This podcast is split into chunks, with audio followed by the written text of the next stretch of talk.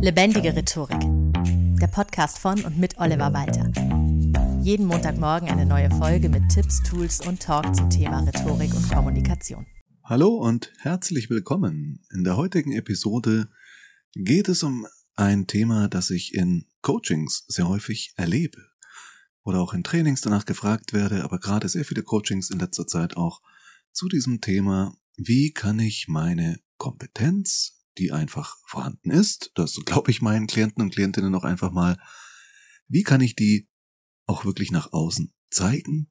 Wie kann ich die für andere wahrnehmbar machen? Ich habe das Gefühl, ich bin viel kompetenter, als die Menschen um mich herum mich einschätzen.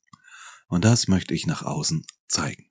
Das ist absolut legitim, finde ich, und deswegen bin ich doch immer froh, wenn Menschen mit diesem Thema zu mir kommen und helfe da sehr gerne im Coaching weiter. Und so ein paar Faktoren lassen sich tatsächlich rauskristallisieren, über die wir heute auch sprechen werden. Es gibt aber auch, das muss ich so ehrlicherweise sagen, ein paar Faktoren, die du einfach nicht beeinflussen kannst. Beispielgefällig, es gibt eine Studie zum Thema Namen, also überleg mal ganz kurz so für dich, wie zufrieden bist du mit deinem Vornamen? So auf einer Skala von eins bis zehn. Hast du? Okay, jetzt pass auf. Es gibt eine Studie, die besagt, dass Lehrkräfte ihre SchülerInnen je nach Namen unterschiedlich bewerten. Das heißt, ein Justin hat schlechtere Noten als ein Justus. Und ein Kevin schlechtere als ein Konstantin und so weiter und so fort. Das heißt, hier kannst du tatsächlich nichts daran ändern, äh, außer du lässt deinen Vornamen ändern, was irgendwie sehr aufwendig wäre.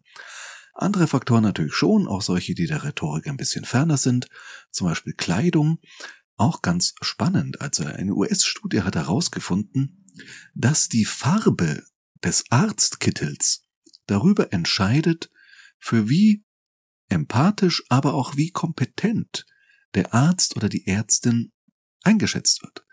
Das heißt, ein blauer Kittel, Krankenhauskittel, den ChirurgInnen tragen, der vermittelt höhere Kompetenz als ein grüner. Das ist irgendwie schräg, aber es ist halt so.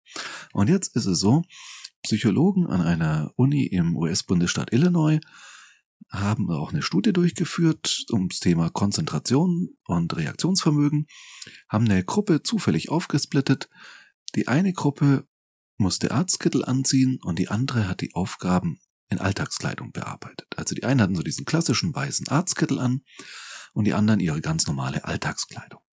Das Ergebnis der Studie, die Teilnehmenden, die den Arztkittel anhatten, machten wesentlich weniger Fehler. Das heißt tatsächlich, wirkt sich die dadurch übertragene Kompetenz auch auf denjenigen aus, der den Arztkittel trägt. Das heißt, man ist automatisch auch anscheinend kompetenter, wenn man von anderen für kompetent gehalten wird oder sozusagen Insignien der Kompetenz trägt. Und das ist durchaus spannend, denn es ergibt sich ja so beim Thema Kompetenz auch so eine Studie, die hat zum Beispiel gezeigt, wenn SchülerInnen, wenn Lehrkräfte denken, diese Schulklasse besteht nur aus Hochbegabten, dann lernen die deutlich mehr, als wenn man der Lehrkraft sagt, Sie haben es hier mit einer Klasse mit Förderbedarf zu tun. Auch dazu gab es eine Studie. Das heißt, je nachdem, wie kompetent du wahrgenommen wirst, wirkt sich das auch wieder auf dich aus und du wirst tatsächlich kompetenter, weil du von anderen um dich herum die Rückmeldung bekommst, ey, du bist ja kompetent und irgendwann glaubst du selber beziehungsweise bist halt sicherer. Diese typischen Blackouts oder Zweifel, die man sonst so vielleicht hat, nehmen dadurch ab. Und das ist unglaublich spannend, äh, diese Geschichte mit dem Arztkittel zum Beispiel nennt sich jetzt als Fachbegriff Enclothed Cognition. Angezogene Wahrnehmung. Das heißt, Kleidung, die jeweils passende Kleidung, vielleicht sogar die passende Signalfarbe für den jeweiligen Job, lässt dich schon kompetenter wirken und nachfolgend wirst du dich selbst kompetenter fühlen. So, in dieser Folge gebe ich dir gleich vier weitere Tipps, wie du rhetorisch kompetenter wirken kannst. Bevor wir dazu übergehen, möchte ich dir aber ganz kurz drei Punkte nennen, die dich definitiv nicht kompetenter wirken lassen. obwohl man das oftmals denkt. Das heißt, fangen wir an mit den Don'ts, mit den drei Dingen, die du auf jeden Fall vermeiden solltest. Erstens, es macht dich nicht kompetenter und lässt dich auch nicht zwingend kompetenter wirken, wenn du nur so mit Fachbegriffen und Fremdwörtern um dich schmeißt und möglichst komplizierte Satzstrukturen verwendest. Also, die wirklich kompetenten Menschen sind diejenigen, die auch komplizierte Dinge einfach erklären können, so dass der Durchschnittsmensch es einfach versteht. Wenn du nur mit Begriffen um dich wirfst, die dann niemand versteht, denken die Leute zwar im ersten Augenblick, ja, die Person kennt aber viele Fremdwörter oder viele Fachbegriffe schön und gut, aber man fühlt sich trotzdem unbewusst nicht so abgeholt, wie wenn da jemand wirklich in der Lage ist, kompliziertes einfach auszudrücken. Zweitens, es ist kein Wettbewerb wie im Fußball. Also wenn du das Tor schießt und die anderen verlieren, gewinnst du. Nein, es ist tatsächlich so, wenn du andere so behandelst, als wären sie Idioten, macht dich das selbst nicht kompetenter. Selbst dann, wenn die anderen sich wirklich gerade ziemlich dumm anstellen, ist es irgendwie uncool und wirkt nicht wirklich Kompetenz, wenn du dich äh, kompetent, wenn du dich über die Inkompetenz anderer lustig machst oder so von oben herab Dinge erklärst. Wie heißt so schön, die Menschen sind bereit zu lernen, aber sie lassen sich nicht so gerne belehren. Das heißt, du solltest nicht so in diesen Professor-Modus umschalten oder Professorin-Modus und von oben herab andere belehren oder sie eben so behandeln, als wären sie kleine Kinder oder dumm. Das mag niemand, nicht mal kleine Kinder und dumme Leute. Und drittens, ganz wichtiges Don't, du musst nicht immer auf Titel und Zertifikate verweisen. Ich weiß, das ist auch so ein deutsches Ding. In Österreich ist es teilweise noch schlimmer ausgeprägt. Wir haben gern Zertifikate und Titel für alles Mögliche. Aber die wahre Kompetenz zeigt sich im Verhalten und in der Anwendung und nicht darin, dass irgendein Zettel an der Wand hängt. Also nur so simples Beispiel aus dem Coaching-Alltag. Ich arbeite eben auch viel als Coach und auch du kannst mich gerne als Coach zum Beispiel zum Thema kompetente Wirkung und souveränes Auftreten buchen. Und ich habe über 50 Präsenztage und habe die, den Titel eben Practitioner Coach sowieso von einem Verband, der sehr, sehr gut ist, aber den fast niemand kennt. Andererseits kannst du in nur drei Tagen teilweise, oder zumindest war es mal so, ein IHK-Zertifikat als Coach erwerben. Übers Wochenende. Und dann sagen Leute eben immer, ich bin Coach, IHK. Und ich denke mir, schön, du hast wirklich drei Tage Fortbildung gemacht. Wow. Also, auf Titel und Zertifikate muss man nicht immer was geben und wenn nur das Zertifikat und der Titel das ist, was deine Kompetenz ausstrahlt, ist das echt zu wenig. Denn entweder ist dieses Zertifikat, das du hast, der absolute Mindeststandard, damit du einen bestimmten Beruf ausüben kannst, oder es ist völlig überflüssig.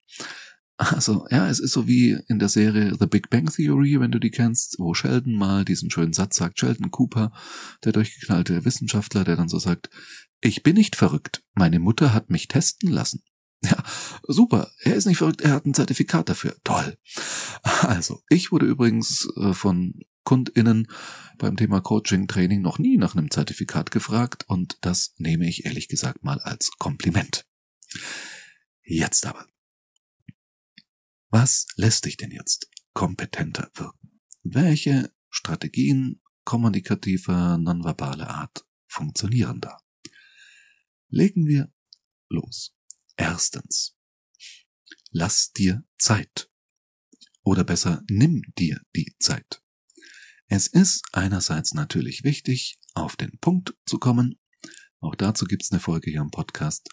Aber andererseits muss man ja auch nicht immer zu schnell und vor allem zu knapp reden, zu knapp antworten, so nur mit Ja oder Nein, eben auch zu wenig Zeit für dein Thema zu beanspruchen. Natürlich, das, was du sagst, sollte schon Hand und Fuß haben. Du musst jetzt nicht um das Thema rumlabern, unnötig. Aber du darfst es durchaus genießen, dass du zu diesem Thema viel zu sagen hast, dass es ein Thema ist, in dem du kompetent bist und in dem du den anderen etwas vermitteln kannst, in dem du auch begeistern kannst und andere ein Stück mitnehmen kannst. Bring deine Kompetenz in die Welt, bereichere andere damit und empfinde das auch so. Das heißt auch eine ruhige, langsame Stimme. Es ist oftmals so, bekomme ich mit, auch bei irgendwelchen Panels, Vorträgen etc. Leute stehen auf und reden sehr, sehr schnell, einfach nur um es hinter sich zu bringen, weil sie nervös sind und verpassen dabei so ein bisschen die Chance, mit ruhiger, langsamer Stimme auch so kompetent zu sprechen, wie das Ganze inhaltlich tatsächlich ist. Zweitens, nimm dir nicht nur Zeit, sondern auch Raum. Was meine ich damit? Kompetent wirkende Menschen beanspruchen oft auch mehr Revier. Mehr Platz für ihre Utensilien am Meetingtisch, verlassen auch das Rednerpult auf einer Bühne, statt wie angeleint dort starr zu verweilen, das heißt, man kann am Rednerpult beginnen und geht dann doch davon auch weg. Ja, man kann durchaus, naja, jetzt mal übertrieben gesagt, schon nahezu majestätisch den Wirkungsbereich durchstreiten.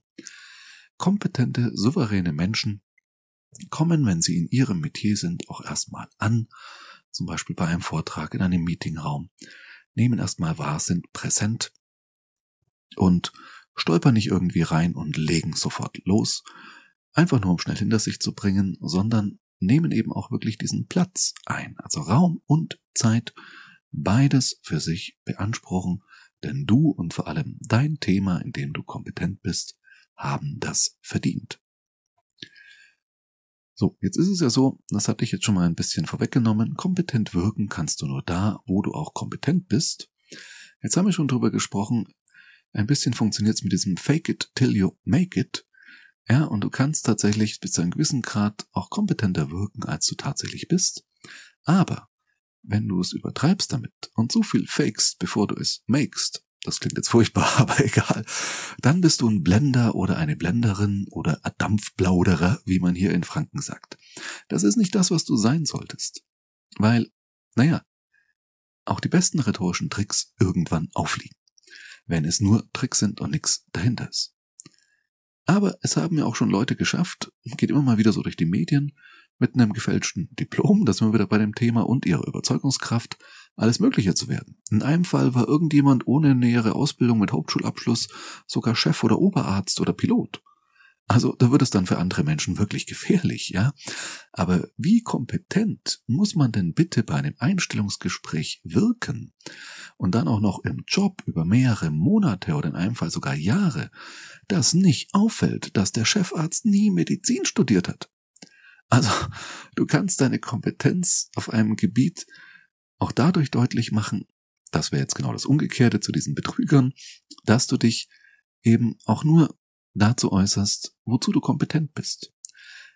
Dass du dich also nicht dazu verleiten lässt, das ist etwas, was kluge Menschen leider sehr häufig machen, weil man in gewissen Bereichen sehr schlau ist, denkt man irgendwann, man wäre in allen Bereichen sehr schlau und hat deswegen zu allem was sehr Schlaues zu sagen. Nee, kompetente Menschen kennen auch ihre Grenzen. Also das heißt auch mal zu sagen, ja, das ist jetzt nicht mehr mein Fachgebiet, ist ein Zeichen von großer Kompetenz. Also auch klar einzugrenzen, dass man weiß, wenn diese Person zu einem Thema nichts sagt oder sagt, das ist nicht mein Gebiet, bedeutet im Umkehrschluss, wenn diese Person was sagt, dann weiß sie auch wirklich, wovon sie redet. Wenn du zu allem was sagst, können die Leute irgendwann gar nicht mehr unterscheiden, womit kennt er oder sie sich denn aus und womit nicht. Deswegen ganz wichtig, auch die Grenzen der eigenen Kompetenz zu kennen und entsprechend auch einfach mal den Mund zu halten. Wie heißt so schön bei Abraham Lincoln, dem wird zumindest zugeschrieben, es ist besser zu schweigen und als Idiot verdächtigt zu werden, als zu sprechen und alle Zweifel zu beseitigen. Ja, ganz in diesem Sinne, die eigenen Kompetenzen zu kennen und eben auch bei den Redebeiträgen nicht überzustrapazieren, wird dir zumindest langfristig definitiv eine sehr kompetente Wirkung rüberbringen. Und viertens, ganz wichtig, Komplimente und Anerkennung annehmen und zulassen. Also relativiere nicht, wenn dich jemand lobt oder deine eigenen Erfolge nicht, dass du sowas sagst, ja, ich wurde ja letztes Jahr irgendwie zu der und der Person des Jahres gewählt, aber das war ja nur Glück. Nee, relativier das nicht, mach dich nicht selber klein. Zur Kompetenz gehört auch Komplimente, Auszeichnungen, Ehrungen etc. mit einem herzlichen Dank oder schlichten Danke anzunehmen so dass die Leute sehen, du bist zwar bescheiden, aber es ist für dich selbst jetzt auch nicht total überraschend, dass andere dich für kompetent in irgendeiner Form halten. So, das sind erstmal die vier Do's, die ich dir mitgebe. Also, gehen wir es nochmal ganz kurz durch, kleine Wiederholung. Die Don'ts, was dich nicht kompetenter wirken lässt, im Fachkauderwelsch sprechen und so kompliziert als möglich. Don't do it. Behandle andere nicht so, als wären sie Idioten, nur weil du etwas weißt. Und drittens, du darfst gerne mal irgendwie auf, Tit auf Titel und Zertifikate hinweisen, aber wedel nicht damit zu stark rum, denn eigentlich zeigt sich die Kompetenz in deinem Verhalten, in dem, was du tust und wie du dein Wissen anwendest. Die Do's. Lass dir Zeit, sprich ruhig und langsam, nimm dir auch den Raum, beanspruche ein Revier, das entsprechend angemessen ist. Muss man auch nicht übertreiben, aber das, was eben wirklich angemessen ist. Und kenne die Grenzen deiner Kompetenz inhaltlich, äußere dich in erster Linie zu den Dingen, von denen du wirklich Ahnung hast. Und viertens, wenn du Lob, Ehrungen, Komplimente und Anerkennung bekommst, nimm sie auch einfach an, ohne zu relativieren. So, Hausaufgabe der Woche. Reflektier doch mal, was du bei dir verändern könntest, damit deine Kompetenz noch stärker wahrgenommen wird. Dabei wünsche ich dir schon mal viel Spaß. Wenn ich dich dabei unterstützen kann, in einem Training oder Coaching, gerne auch remote oder persönlich, je nachdem, wo du genau wohnst und wie weit du rumkommst, kontaktiere mich sehr gerne und wir vereinbaren ein kostenloses und unverbindliches Vorgespräch per Videocall oder Telefon zum Beispiel. Ich freue mich jederzeit darauf, von dir zu hören und bin gespannt, was ich vielleicht für dich tun kann. Ansonsten einfach viel Spaß beim Umsetzen und Ausprobieren. Jetzt erstmal vielen Dank fürs Zuhören und bis zum nächsten Mal. Das war Lebendige Rhetorik, der Podcast von und mit Oliver Walter. Jeden Montagmorgen eine neue Folge mit Tipps, Tools und Talk zum Thema Rhetorik und Kommunikation. Wenn du Oliver Walter als Experten für lebendige Rhetorik buchen möchtest, schau doch mal auf www.walter-oliver.de.